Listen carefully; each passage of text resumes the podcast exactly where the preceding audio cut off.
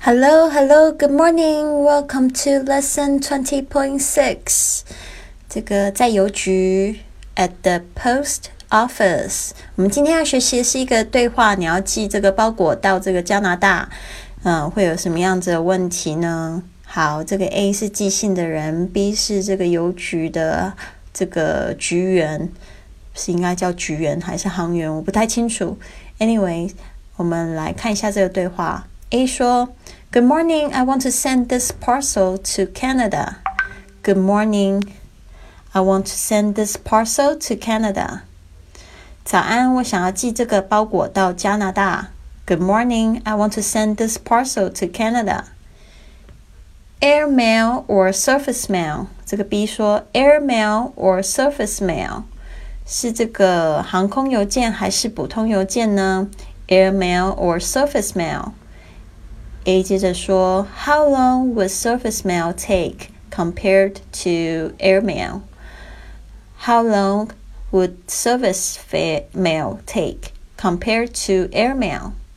这个航空邮件跟它比起来，普通邮件需要花多少时间呢？How long would surface mail take compared to air mail? 然后这个。 B 就说，Oh, anything up to three or four months for surface mail. It depends on the sailing of the ships. Air mail will only take one to two weeks. Oh, anything up to three or four months for surface mail. It depends on the sailing of the ships. Air mail would only take one to two weeks. 他说：“嗯，普通邮件需要三到四个月，视船的航行而定。航空邮件只要花一到两周的时间。”A 就接着说：“How much would this parcel cost me by airmail? How much would this parcel cost me by airmail？” 他说：“这个包裹呢，会就是寄航空的话，会多是要多少钱呐？”How much would this parcel cost me by airmail. 然后 B 就说，Just let me wait it for you. That two pounds and six ounces. That would be ten pounds. Just let me wait it for you.